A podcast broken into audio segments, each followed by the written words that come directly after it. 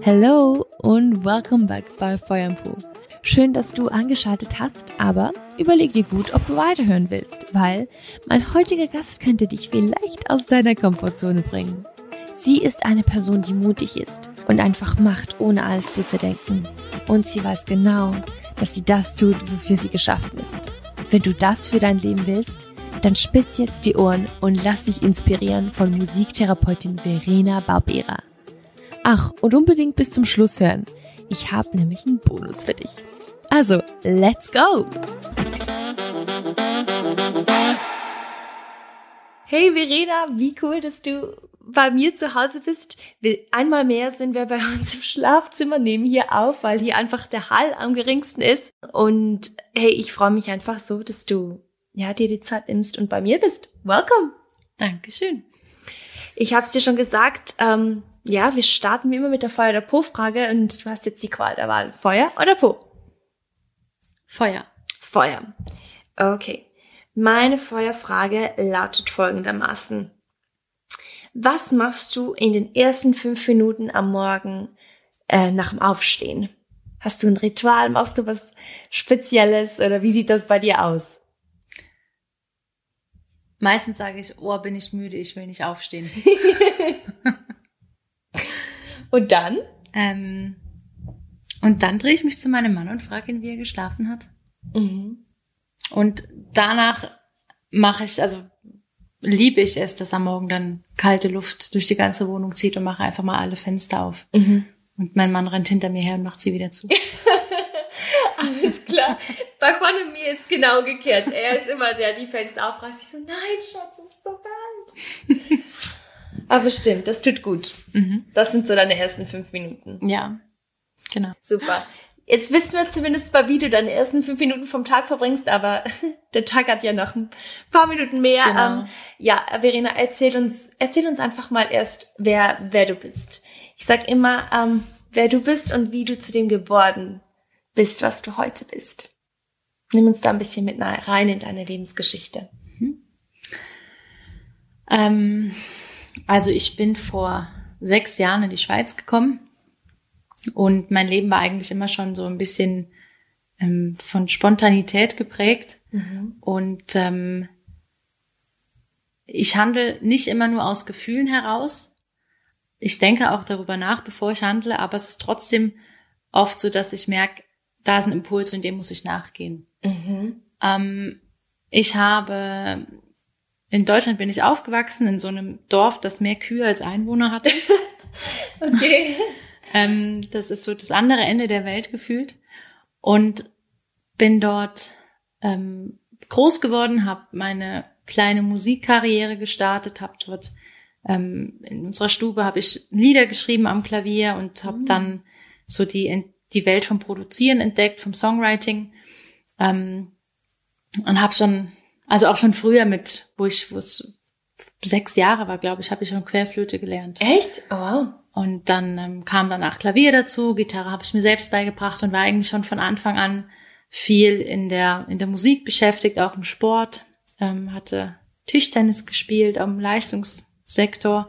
Mhm. Und ähm, der Sport ist dann aber immer mehr äh, nach hinten gerutscht, äh, bedingt auch durch eine Verletzung. Und dann habe ich mich immer mehr auf die Musik konzentriert, habe Lieder geschrieben, habe sie in äh, im Keller aufgenommen, nicht im Schlafzimmer, sondern im Keller, weil man mich da nicht gehört hat. und habe dann eine erste CD rausgebracht. Und dann hat es eigentlich so begonnen, dass ich Auftritte, Konzerte hatte in Deutschland, ähm, so, weiß ich, acht pro Jahr ungefähr. Cool. Hat so eine richtige kleine Fangemeinde. Das war mega cool.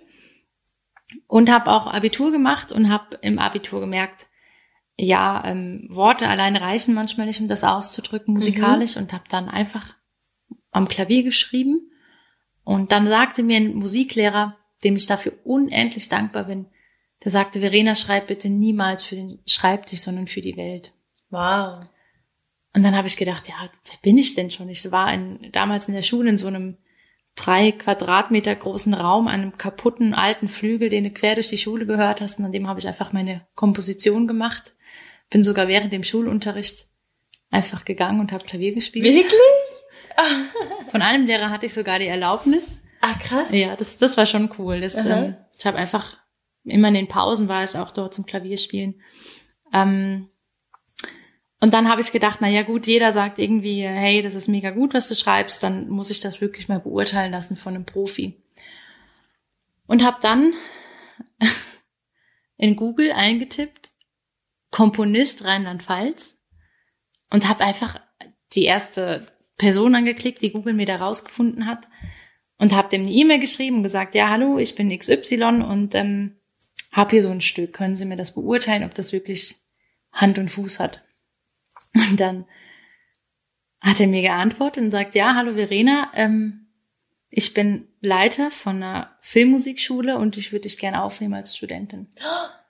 Ach, wirklich? Das, das war an meinem Geburtstag und ich denk so, was? Das wusste ich einfach nicht, weil ich dazu neige, mich nicht über die Personen zu informieren, mhm. ähm, die vor mir sind, weil ich die einfach lieber kennenlerne, als schon alles zu wissen. Mhm.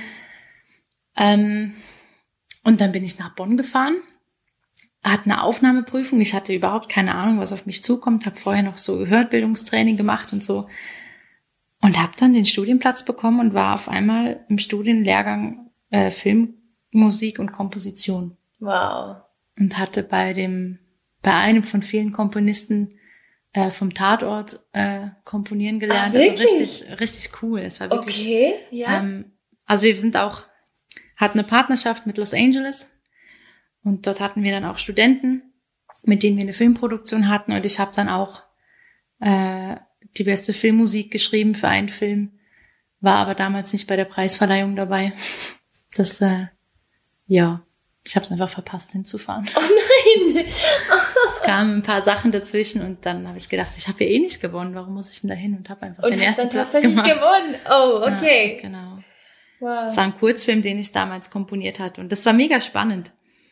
Und habe aber gemerkt, also Filmmusik finde ich wahnsinnig toll, aber es ist irgendwie nicht so nah am Mensch gewesen, weil du musst doch viel nach dem Regisseur komponieren, dann das Ambiente künstlich quasi untermalen mm. oder erzeugen. Mm. Und damit hatte ich so ein bisschen Mühe. Und ähm, ja, Geld spielt da auch eine Rolle, weil wer die beste Sound Library hat, hört sich einfach besser an vom Sound. Und das wird halt auch eher genommen. Und ich war damals im McDonalds am Arbeiten und im Altenheim in der Küche, um irgendwie mein Geld zusammenzukriegen fürs Studium. Mm. Und hatte da nicht noch groß Geld, um mir die besten Libraries zu kaufen. Ja, ja. Und dann habe ich ähm, studiert und habe gedacht, nee, komm, ich gehe wieder an die Basis zurück und habe eine Ausbildung zur Erzieherin begonnen, okay. weil ich näher am Menschen sein wollte. Mhm. Und wurde, ich bin zum Bewerbungsgespräch, aber ich bin an den falschen Ort gefahren und habe mich dann einfach in eine andere Gruppe geschmuggelt. Und der Schulleiter, der hat gesagt, ja, äh, wer sind Sie denn? Sag ich, ja, ich bin Verena Hortian, also damals noch Hortian. Sagt er, ja, aber Sie stehen hier nicht drauf. Sag ich, ja, aber ich äh, bin hier angemeldet und die in die Zeit. Ich habe mich einfach verlaufen und ich bin, neben dem ich mich wirklich verlaufen habe, bin ich aber auch zehn Minuten zu spät gekommen. Also es war alle, alle Sachen, es hätte alles dafür gesprochen, nicht Schülerin an dieser Schule zu werden. Und dann haben sie mich genommen und habe dann auch als Jahrgangsbeste abgeschlossen. Ja. Und habe aber während der Ausbildung als Erzieherin gemerkt, cooler Beruf, aber die Musik ist mir da jetzt zu wenig. Mhm. Der Mensch ist, ist okay, ist also nah genug. Ich Mhm. arbeite mega gern mit den Menschen zusammen. Ähm, fand es auch, es wurde gut, gut herangebracht, aber irgendwie hat mir der Tiefgang da drin gefehlt. So dieses, ja, vielleicht auch psychologisch oder therapeutische. Und dann hat ein Lehrer von mir, halt ein guter Freund, hat erzählt, ja, hey, die Schweiz ist mega weit und so, mega cool von der Bildung und allem und sozialpädagogisch. Und dann habe ich einfach mal gegoogelt, was es so in der Schweiz gibt und habe dann in meiner Gemeinde damals eine Frau gehabt, die, die, die zu mir kam und gesagt hat, du Verena, wäre Musiktherapie nicht was für dich? Habe ich gedacht, sicher nicht. Hört sich ja mega komisch an. Und dann war bei uns im Dorf eine Frau, die hat Ferien gemacht, die ist Musiktherapeutin gewesen. Das hat mir irgendwer erzählt und ich bin einfach dahin gegangen und habe gesagt, ja, hallo, Sie sind scheinbar Musiktherapeutin, ich würde gerne wissen, wie das ist. Und ich kannte sie nicht und sie mich auch nicht. Sie war ein bisschen überfordert mit meiner Frage. Und dann hat sie so erzählt, aber ich weiß gar nicht mehr viel von dem Gespräch. Und dann habe ich einfach, warum auch immer, in der Schweiz nach einer Musiktherapeutenausbildung gesucht. Ich weiß nicht, warum ich das nicht in Deutschland gemacht habe. Ich habe einfach in der Schweiz geschaut. Mhm. Mhm. Und dann gab es das äh, FMWS, wo ich dann studiert habe. Und habe einfach denen geschrieben und gesagt, ja, ich hätte Interesse und wie sieht das denn aus? Und dann ähm, bin ich dorthin zum Bewerbungsgespräch, hatte eine richtig, richtig heftige Mandelentzündung und Stimmbandentzündung. Oh. Und ich musste singen und ich, ich habe gesungen, aber ich habe davor bin ich notfallmäßig zum Arzt und habe eine Dosis Cortison bekommen und Oh. Schmerzmittel, dass ich überhaupt noch einen Ton rauskrieg. Und dann ähm, ja, habe ich mich beworben und habe einfach eine, vor Ort direkt eine Zusage bekommen und hab gedacht, boah, krass.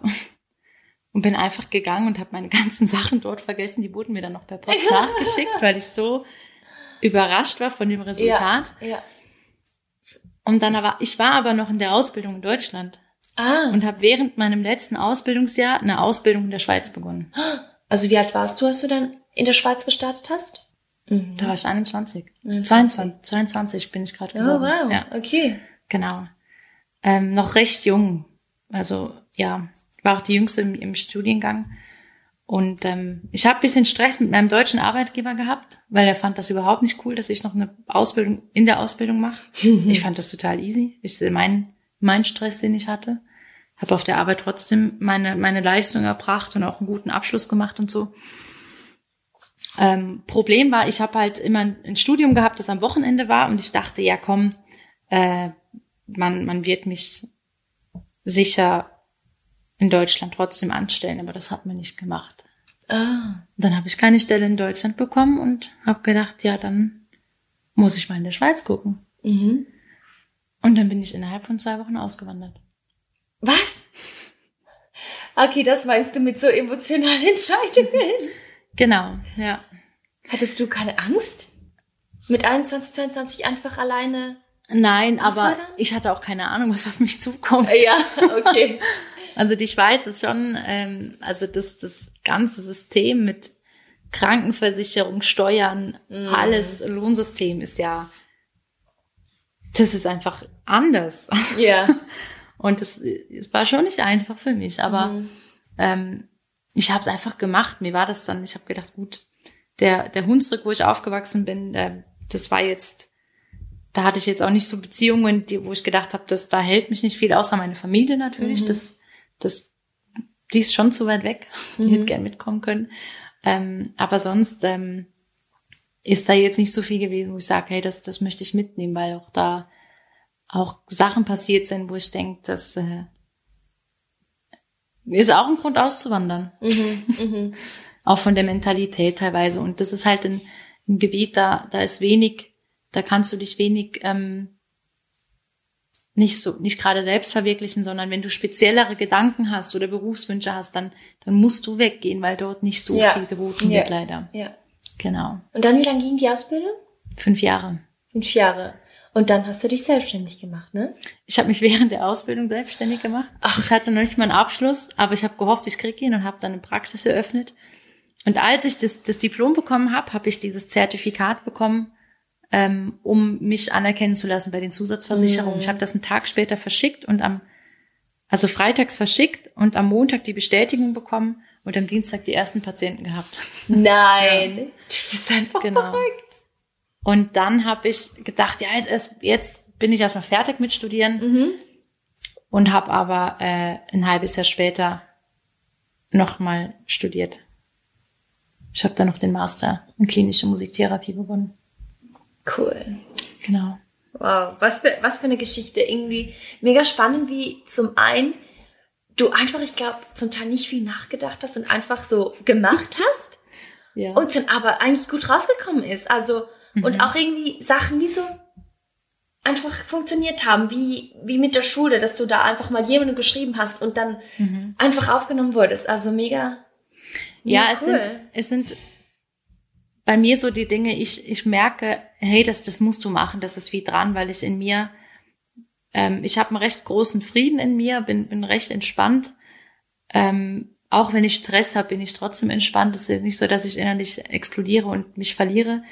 Ähm, und wenn ich so Entscheidungen treffen muss und weiß, hey, das, das ist es einfach, das muss ich machen, dann, dann denke ich nicht drüber nach, ist das richtig oder falsch, weil ich weiß, das kommt gut und du hast da noch jemanden, der dir das, ähm, der dir das zeigt, dass es gut ist. Mega cool. Was, war, war das schon immer so bei dir? Wenn du also auch große Entscheidungen treffen musst, dass du einfach den Mut hattest, das dann durchzuziehen, wenn du für dich wie gespürt hast, ist es richtig? Ich habe früher nie drüber nachgedacht. Mhm. Ich habe es einfach gemacht.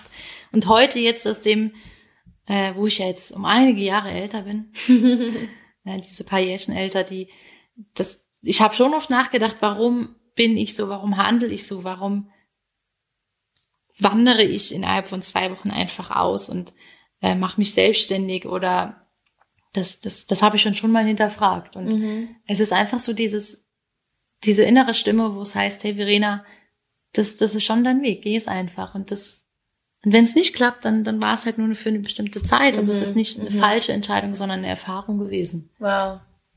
Stark, nicht eine falsche Entscheidung, sondern eine Erfahrung. Cool.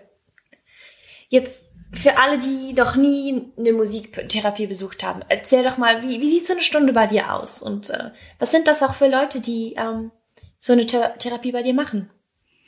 Also wenn ihr zu mir kommt, oder wenn jemand zu mir kommt, dann ähm, nehme ich erstmal eine Klangschale und dann tanzen wir im Kreis. Nein, das machen wir nicht. Das ist leider das Bild, das man über Musiktherapeuten hat, wo, wo ich mich aber massiv gegen wehre. Zumindest bei mir. Es gibt Musiktherapeuten, die, die, ähm, also jeder hat seine Art, Art zu arbeiten, das ist auch legitim. Ähm, bei mir ist es so, dass äh, ich heiße jeden herzlich willkommen bei mir, egal ob Mann, Frau, ähm, Transgender, homosexuell, irgendwas. Das ist, ähm, das spielt bei mir keine Rolle. Jung oder alt, Baby, oder noch im Bauch, sind alle willkommen bei mir. Ähm, und äh, in der Regel biete ich einen guten Tee an. Mhm, kann ich bestätigen. oder einen guten Kaffee oder ein Glas Wasser. Und dann, ähm, wenn werden einfach persönliche Fragen gestellt. Man stellt sich vor, was so der Grund ist, warum man bei mir ist, was man vielleicht auch wünscht. Und dann äh, geht es eigentlich schon an die Musik, wo wir, ähm, ich nenne das immer Einstimmen, ähm, wo wir das machen. Und zwar sucht man sich ein Instrument aus, das in dem Raum ist. Es gibt ungefähr viele. Ungefähr viele, okay. Also es gibt, äh, ja, von der Anzahl, weiß nicht, 30, 40 Instrumente verschiedener Gattungen. Ähm, und man darf sich einfach eins aussuchen und das ausprobieren. Und dann versuchen wir, eine Musik zusammen zu gestalten, die so auch ein bisschen dabei hilft, ins Hier ins Jetzt zu kommen, weil man kommt ja irgendwie gestresst vom Zug oder dann stand man im Stau, es ist irgendwie noch ein Gespräch gewesen, das aufgewühlt hat und das soll ein bisschen helfen, um zu zentrieren und da zu sein, präsent zu sein. Ähm, und generell, was, was mir ganz wichtig ist bei, bei Personen, die jetzt noch nicht Musiktherapie kennen, es ist erlaubt, dass man kein Instrument spielen kann. Es ist so mhm. eigentlich sogar erwünscht, weil ähm, Fehler können man bei mir nicht machen in der Musiktherapie, weil es nicht darum geht, schöne oder nicht schöne Töne zu spielen, sondern einfach, es geht darum, dass man einen Ausdruck für sich findet, wenn es mit Worten manchmal schwierig ist. Mm. Mega cool. Und da hast du ja schon auch zum Teil, ähm, ja, herausfordernde Schicksale oder Menschen mit herausfordernden Schicksalen bei dir. Mhm. Was sind so die Schicksale, die dich persönlich am meisten bewegen?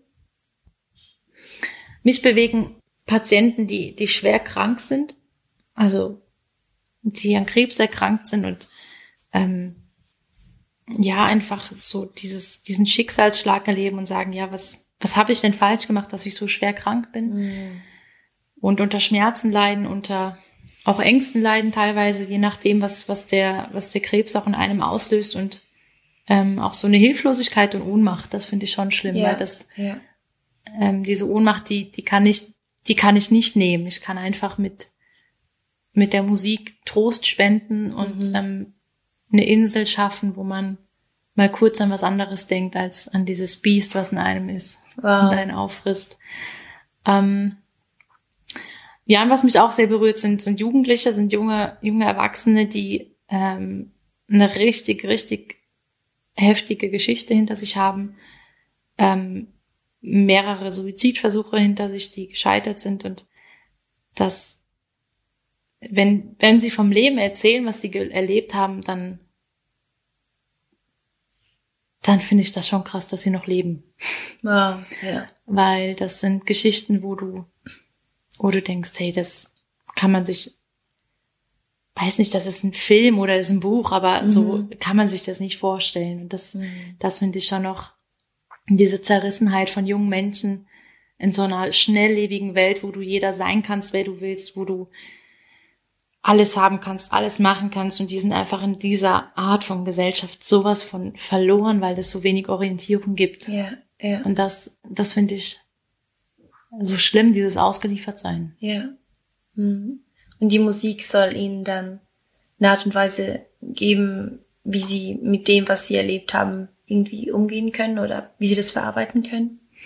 Ja, es soll, ähm, also so mein, eines meiner großen Themen ist Emotionsregulation. Das heißt, einfach auch mal raus mit den Gefühlen. Klar, man, mhm. man kann drüber reden, was es mit einem macht, aber wenn man das, oft ist das ja auf der rationalen Ebene. Das ist yeah. so, ja, gut, ich weiß nicht, wenn Kinder Gewalt erlebt haben, sagen sie, ja, der Papa hat mich früher geschlagen, aber das ist, das Gefühl ist da nicht da. Das ist einfach mhm. wie eine Erinnerung.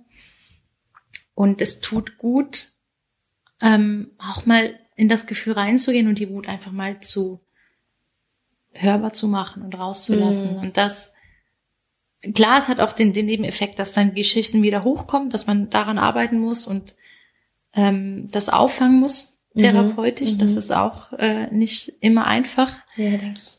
Aber ich finde, das ist ein Weg von vielen verschiedenen Wegen, die es gibt in der Gesundheitswelt, um ähm, irgendwie einen Umgang damit zu finden mit der Geschichte. Mhm. Mhm. Ähm, ja. Ja, schön.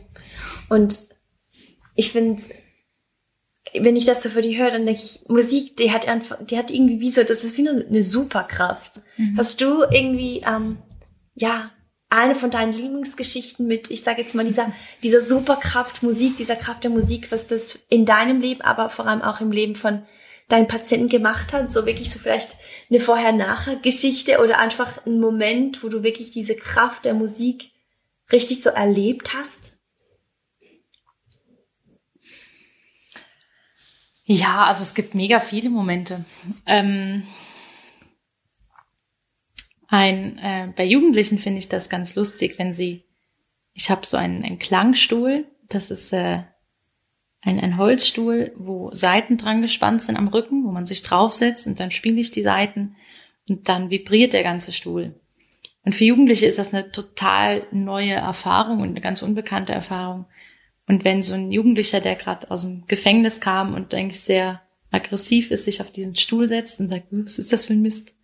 Und dann spiele ich das, der macht die Augen zu und lässt den Klang auf sich wirken, dreht sich um und sagt, krass ist das komisch. das ist so ein Moment, wo ich sage, ja, das gefällt dir. Aha, aha. Also das, äh, weil die haben gar keinen, gar keinen Ausdruck dafür. Die sagen einfach, hey, das ist komisch und, und weil sie nicht sagen können, dass das ist schön, das ist angenehm. Das können die mm. wenigsten Jugendlichen in so einem, ähm, in so einem Setting tatsächlich sagen. Und mm. das, das berührt mich immer, wenn sie auch von so einer, ich habe so eine Ocean Drum, da sind so ganz viele kleine Metallkugeln in der Trommel und wenn sie die spielen, dann, dann spielen die einfach zehn Minuten, weil sie diese Kugeln beobachten. Ja. Und das finde ich noch ganz, ganz spannend, wie sie äh, auch ohne Handy beschäftigt werden können. Mhm, mhm. ähm, und andere Momente sind so, wenn du, wo, oder wo ich mit einer Patientin Musik gemacht habe, sie habe ich noch nicht lange gekannt zu dem Zeitpunkt und wir haben sicher 15 Minuten Musik gemacht und es war einfach so eine, so eine Nähe, so eine Harmonie und mhm. wir haben aufgehört und es war einfach Stille und sie schaut mich an, hat Tränen in den Augen und wow. hat gesagt, hey, das war heilsam, das ist Trost gewesen, Trost, den meine Seele mhm. gebraucht hat. Wow, schön. Und das, das finde ich einfach so berührend. Und, ähm, und das, das Schönste ist, wenn, wenn eine Patientin sagt, ich brauche sie nicht mehr. ähm, ich kann die Sachen, die, die wir in der Musiktherapie gemacht haben, kann ich im Alltag anwenden. Ähm, ja, das, das finde ich am schönsten, wenn Patienten mich nicht mehr brauchen. Mhm. wenn sie nicht mehr kommen müssen sozusagen. Cool. Ähm, hast du vielleicht noch eine Geschichte von dir selber, wo du, ähm, wo Musik was bei dir, ähm, ich sage jetzt mal, aufgemacht hat oder in dir bewirkt hat? Das ist eine riesige Frage. ähm, ja, es gibt hm, ich habe einen Song geschrieben, der heißt Wenn ich von dir singe. Und den habe ich damals in Hamburg aufgenommen, in einem Studio mit einem großen deutschen Komponisten und Produzenten. Und das war so ein, so ein Lied, das, das hat einfach eine enorm große Kraft. Mhm. Und das war in einem Jahr, das für mich recht herausfordernd war, weil ich mich entschieden hatte, Musiktherapie zu studieren während meiner Ausbildung. Und ähm, es gab einige Gegenstimmen, gerade auch in dem Betrieb, in dem ich die Ausbildung gemacht habe und ähm, hatte wie so gemerkt, boah, ich brauche irgendwie äh, einen Anker und für mich ist der Glaube ein großer Anker in meinem Leben. Und das Lied, wenn ich von dir singe, hat so ein ähm, ja fast schon meditatives, mhm. äh, weil es ist so, dass wenn man singt, das ist auch wissenschaftlich erwiesen, wenn man singt, hat man keine Angst. Wirklich? Mhm. Und das Lied, wenn ich von dir singe, hat mir so viel Kraft gegeben. Also es ist eigentlich ein Lied gewesen. Ich habe es angefangen zu schreiben und merke, okay, die erste Strophe ist so, sind meine Gedanken. Und auf einmal die Worte in der zweiten Strophe haben sich anders angefühlt. Und da habe ich wie gemerkt, hey, ich glaube, das ist gerade Gottes, Gottes Reden. Ja. Und das ist so ein spezieller Song irgendwie, weil es so ein, ja, so ein direktes Reinsprechen ist von Gott, wo ich das dann halt auch vertont habe. Ähm, und es hat so, es hat einfach voll eingeschlagen bei mir. Und wenn ich das Lied, äh, ich singe es tatsächlich heute oft auf Beerdigungen, ähm, was wird oft gewünscht. Und es kommt immer, kommen Leute und sagen, hey, das Lied, das hat mich so berührt. Schön. Das ist so stark. Und das, da merke ich einfach, dass das klar, ich habe es zwar geschrieben, aber die Wirkung, die kommt nicht von mir, die kommt von mhm. woanders und das mhm. merke ich einfach immer wieder. Mega schön. Dass das eine Langzeitwirkung hat. Cool. ah, das müssen wir dann irgendwie verlinken oder für alle Zuhörer äh, zugänglich machen, dass die da mal reinhören können. Genau. Cool. Jetzt aber ähm, leider ähm, ist Musik machen auch nicht immer schön für dich, mhm. weil du ähm, ja mit, tagtäglich mit chronischen Schmerzen mhm. lebst. Ähm, genau, erzählst du uns mal, ähm, ja, was für Schmerzen das sind und wie das gekommen ist? Also wie das gekommen ist, ist eigentlich ganz einfach gesagt. Ich bin dumm gelaufen. es ja. ist äh, tatsächlich so gewesen. Ich ähm, ja bin äh, damals in meinem Training von meinem äh, Leistungssport, den ich gemacht habe, bin ich bin ich hingefallen ähm, und bin einfach, ähm, ja, habe nicht richtig gestartet mit dem Lauf und bin dann hingefallen und habe dann eine, eine, dumme Landung gemacht und habe mir da den Unterarm gebrochen, der war aber nicht schlimm gebrochen. Mhm. Aber die Verletzungen, die inneren Verletzungen waren wesentlich schlimmer, die Weichteilverletzungen. Und dann ähm, hatte das zur Folge, dass ich bis heute siebenmal operiert wurde. Was? Und eine also eine gröbere OP gemacht wurde, die scheinbar nicht so ganz richtig umgesetzt wurde. Mhm. Das hatte zur Folge, dass andere Fachspezialisten die Hand dann, ich sag mal, wieder richten mussten und mir Teile vom Unterarm rausgemacht wurden.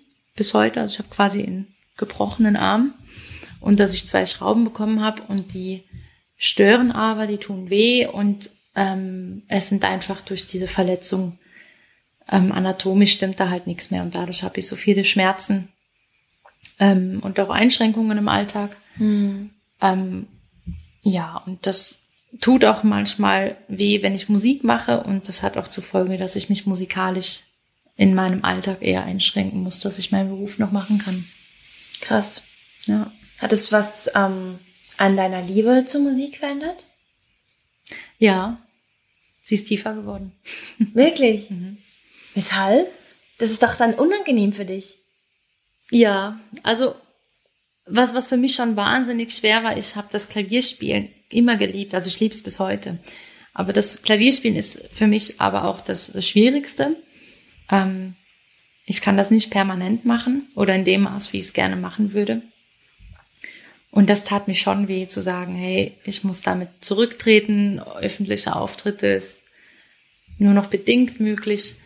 Ähm, aber es hat mir ein anderes Bewusstsein darüber gegeben, wie wertvoll es ist, wenn man an der ähm, an den anderen Teilen der Musik teilhaben kann. Also es gibt ja noch viele andere Instrumente oder mhm. auch meine eigene Stimme, mit der ich immer mehr gelernt habe zu improvisieren und ähm, ja, es, schränkt mich zwar ein, aber es gibt mir auch in anderen Bereichen eine größere Freiheit, die Musik auch auf andere Art kennenzulernen und ähm, zu entdecken, ja. Ja, mega schön.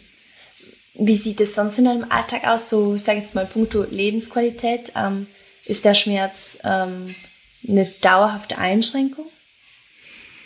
Hm, na, es kommt ganz auf die Phase drauf an. Äh, also, also dauerhaft ist es jetzt vor 15 Jahren passiert. Das ist schon immer präsent, das schon. Ähm, aber ich kann meinen Alltag weitestgehend bewältigen. Es sind einfach so Sachen wie schweres Heben oder so. Das kann ich nicht so gut. Ähm, ja, ich passe mich einfach wahnsinnig gut an im Alltag. Ich mache schon, ich vermeide schon die Dinge zu tun, von denen ich denke, sie könnten mir wehtun.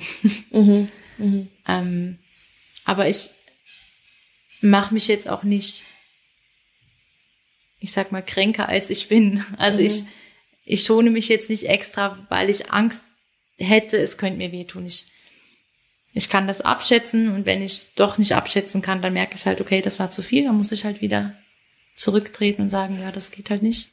Mhm. Cool. Mhm. Also hast du einfach gelernt, damit, damit umzugehen dann. Ja, ich bin immer noch am Lernen, aber ich habe schon einiges gelernt, damit umzugehen. Sehr schön. Ja, ich glaube, Lernende sind wir sowieso. Ja, das stimmt. Sind wir sowieso alle unser Leben lang. Ja. Um, würdest du so sagen, Menschen und Musik, das sind so deine Leidenschaften? Kann man das so pauschal sagen? Oder was, was, was bringt schlussendlich dein Herz zum Brennen oder dein Po zum, zum Brennen? Ja, Menschen, Musik und ähm, allgemein künstlerisch tätig sein mache ich mega gern. Oder kreativ sein. Mhm. Mhm. Das äh, ähm, bringt schon das Feuer zum Ludern. und was ja. ist es? Und das Wandern, das mache ich auch wahnsinnig gerne. Wirklich? Ja. Würdest du sagen, das ist wirklich so eine Leidenschaft für dich, wo du, ja, in der wo, Natur wo du das mhm. spürst?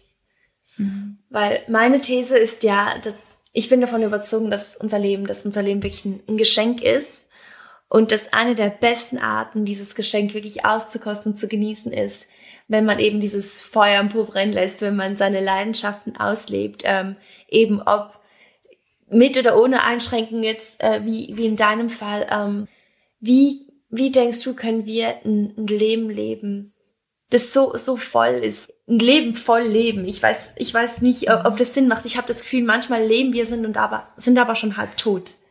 Mhm. Ähm, und ich glaube eben, unsere Leidenschaften auszuleben, führt, führt zu einem Leben, das gelebt wird. Mhm. Ähm, erstens mal, würdest du das unterschreiben? Und zweitens, wie, wie setzt du das um oder, oder lebst du das? Oder kannst du uns einen Tipp geben, wie wir das leben können? Also ich finde generell, der Mensch ähm, äh, lebt am gesündesten, wenn er die Dinge tut, die ihm gut tun. Mhm. Es gibt auch diesen Spruch, liebe, was du tust und tue, was du liebst. Das sind so Weisheiten, die einem auf Postkarten um die Ohren geschlagen werden. Aber gute Weisheiten. Ähm, und eigentlich so das, das Gesetz so der Nächstenliebe. Liebe dich, liebe deinen Nächsten wie dich selbst. Mhm. Und dann müsste eigentlich die Welt in Ordnung sein. Aber das tun wir halt nicht. Wir tun, wir tun nicht immer das, was uns gut tut, was wir mögen. Wir können auch nicht immer nur das tun, was uns gut tut, weil wir auch Pflichten haben im Alltag, weil wir ähm, Arbeitgeber haben, die was von uns verlangen, weil wir äh, ein Haus haben, was wir verwalten müssen, putzen müssen, Geld verdienen. Das sind einfach Sachen, die gehören zum Leben dazu. Ähm, aber ich finde es ein unglaubliches Privileg, wenn man seine Berufung leben kann oder seine Leidenschaft zum Beruf machen kann. Mhm. Ähm, ich bin kein Fan von, ja, nee, ich glaube, der Beruf ist nichts für mich, ich kündige, ich mache eine Weiterbildung oder ähm, ich will mein Leben neu erfinden, ich muss dieses Coaching online machen, um mich selbst zu verwirklichen. Das finde ich irgendwie auch, sind so neumodische Trends, von denen ich persönlich nicht so ganz begeistert bin. Ähm, ich finde, es ist eigentlich an uns allen schon angelegt, was, was wir für Fähigkeiten haben. Wir müssen sie einfach nur entdecken und wir können sie nur entdecken, wenn wir uns Raum und Zeit dafür geben, überhaupt in so eine Freiheit zu kommen. Und wenn wir uns erlauben, auch mal kreativ zu sein und mhm. ähm, auch mal erlauben, okay, heute mache ich mal nicht den Haushalt, sondern probiere mal aus ein Bild zu malen, zu fotografieren, zu basteln, zu nähen, zu, keine Ahnung, zu klettern. Also es gibt ja so viele kreative Sachen, die mit dem ganzen Körper zu tun haben. Ähm, und ich, ich fühle mich wahnsinnig ähm, dankbar, dass, dass ich einen Job machen darf, der für mich eine Berufung ist, wo aber auch nicht ganz mein Hobby zum Beruf gemacht wird, mhm. weil Musiktherapie ist ja nicht, nicht ein Hobby, sondern wirklich ein Beruf. Das Klavierspielen ist mehr ein Hobby. Mhm. ähm, und ich bin wirklich, wirklich zutiefst dankbar, dass, dass ich das für mich entdecken durfte und den Schritt gewagt habe, ähm, meinem ja, meiner Überzeugung irgendwie nachzugehen und zu sagen, hey, ich mach das zum Beruf, auch wenn alle mhm. irgendwie denken, was macht die da für schräges Zeug? Mhm. Mhm. ähm, und dass man auch nicht müde wird zu suchen. Es gibt Leute, die, die fühlen sich pudelwohl im Büro und sagen, hey, das, das ist für mich das Beste, was es gibt. Am Morgen um acht auf die Arbeit, um fünf, 17 Uhr heimkommen und wissen, ja, ich habe jetzt die, die Sachen eingetippt, ich habe die, die Telefonanrufe gemacht. Das ist super, wenn mhm.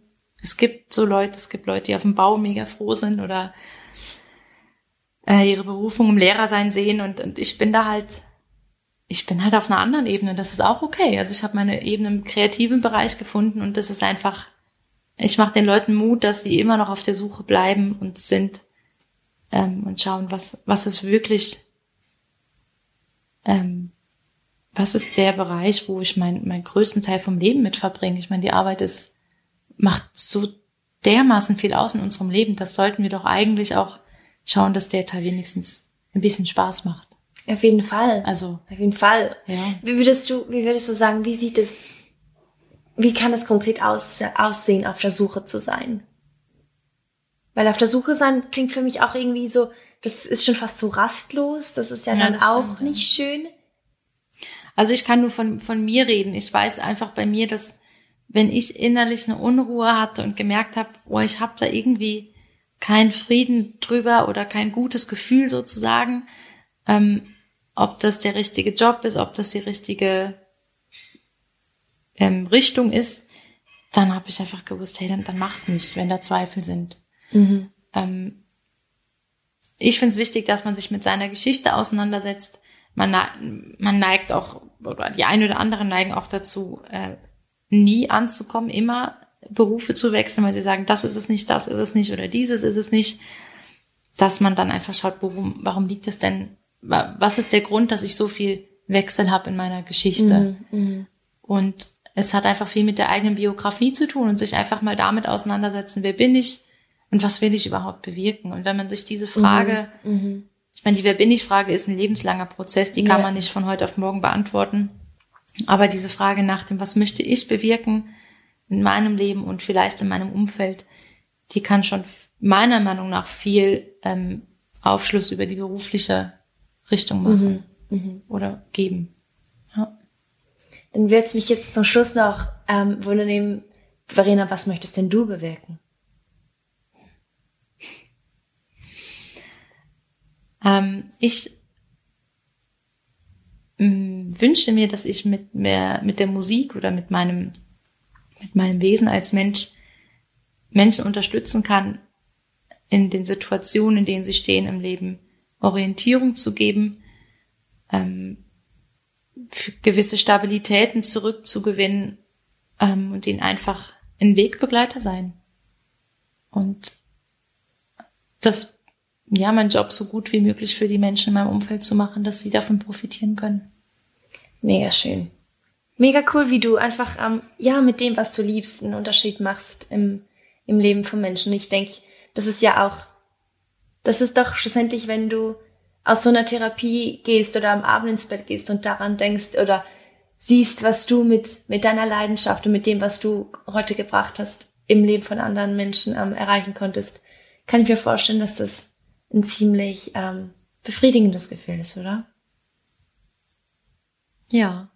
Das, das wünsche ich, das wünsche ich mir mega für uns alle. Und deshalb ist es so wichtig, dass wir auf der Suche bleiben, dass wir nicht am Abend auf unseren Tag zurückschauen oder einfach allgemein auf unser Leben schauen und denken so, da ist nichts von Bedeutung, mhm. sondern dass wir zurückschauen können und sagen, hey, da, da dürfte ich was hinterlassen, was, äh, was niemand rauben kann. Ja, einfach einen Unterschied machen. Mhm. In der heutigen Zeit. Schön. Und den machst du. Und dazu hast du uns motiviert und, und, und inspiriert. Yes. Dankeschön. Gerne. Dankeschön.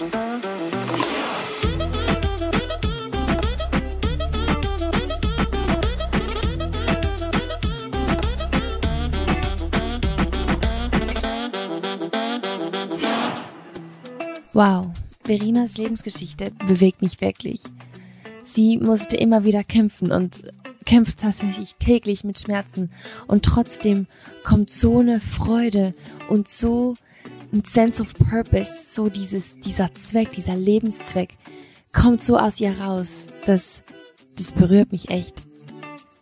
Und das, was sie hat, dieses Wissen, dass sie ihre Berufung lebt, hey, das wünsche ich mir so für mich und für dich. Und ich muss ehrlich sein mit dir, ich, ich frage mich manchmal, ist es das wirklich? Lebe ich in, in meine Berufung? Ist das, was ich tue? Ist mein Leben etwas, das das Leben schenkt? Und wenn ich einmal gehe, wird da was zurückbleiben. Und deswegen finde ich Verenas Punkt, dass wir auf der Suche bleiben sollen, so wichtig, damit wir unser Leben wirklich nehmen und nicht verpassen. Und hier kommt mein angekündigter Bonus. Ich möchte nämlich in den nächsten paar Folgen Tipps mit euch teilen, wie wir ganz praktisch auf der Suche sein können und wie wir das finden, was unser Leben wirklich beflügelt und uns ein Gefühl der Befriedigung gibt. Und deshalb heute Tipp Nummer eins. Und der ist ganz simpel. Frag dich doch einfach mal, magst du das, was du zurzeit tust? Ich will, dass niemand, der diesen Podcast hört, einmal am Ende seines Lebens stehen muss und und etwas bereuen muss, weil er, weil sie das wahre Potenzial nicht realisieren konnte. Also frag dich, mag ich das, was ich gerade tue? Und wenn du jemanden brauchst, um darüber auszutauschen, dann freue ich mich, wenn du mir auf Instagram schreibst, eine persönliche Nachricht oder einfach auch kommentierst auf den Posts. Ich liebe es, solche Deep Conversations zu führen. Also bitte schreib mir. Ich höre die mega gern zu und teile auch gerne meine Erfahrungen oder Gedanken mit dir. Mein nächster Gast ist was ganz Spezielles und ihr denkt jetzt vielleicht, Natanja, das sagst du jedes Mal.